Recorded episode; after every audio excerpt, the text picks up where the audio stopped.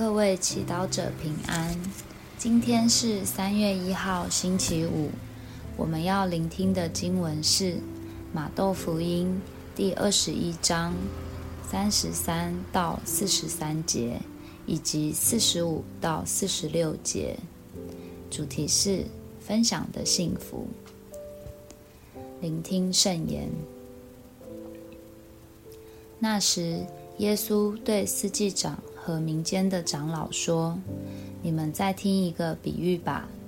从前有一个家主，培植了一个葡萄园，周围围上篱笆，园内掘了一个榨酒池，筑了一个守望台，把它租给园户，就离开了本国。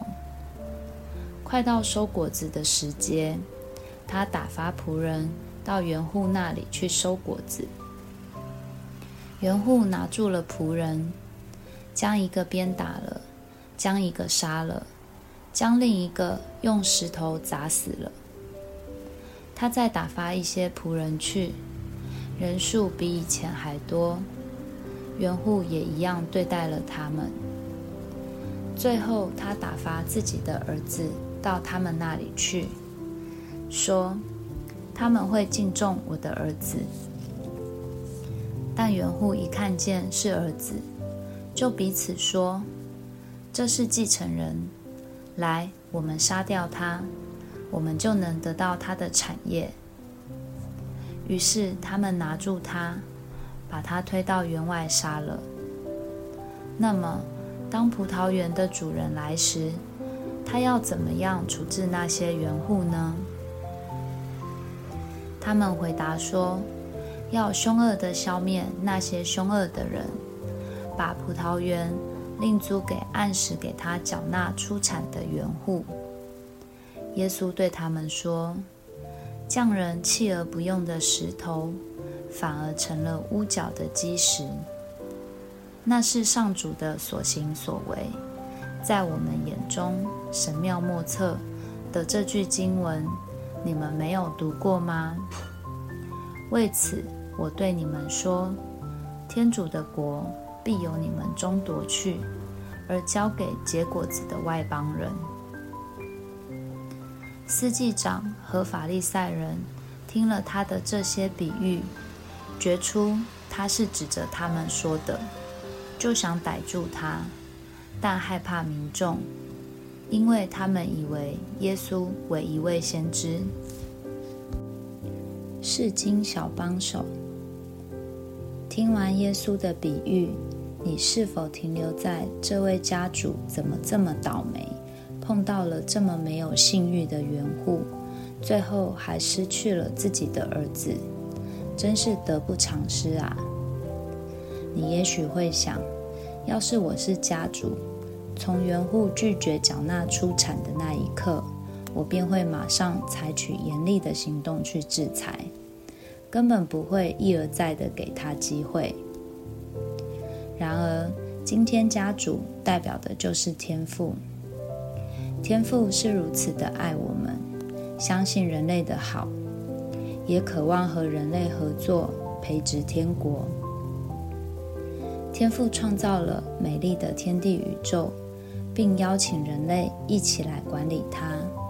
虽然有时候我们不忠实，会贪婪。自私，但天主却一次又一次的给我们悔改的机会。在这个过程中，天主希望我们渐渐被他的信任感动，也学习爱他，与他分享生命的果实。试反省，你可曾为了天主给你的种种机会而感谢他呢？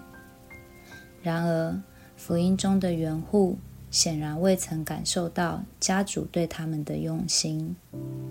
他们看到眼前的利益，相信幸福来自拥有更多，独享好处，却忘了一切的美好都是来自天主，也不曾体会到分享的快乐。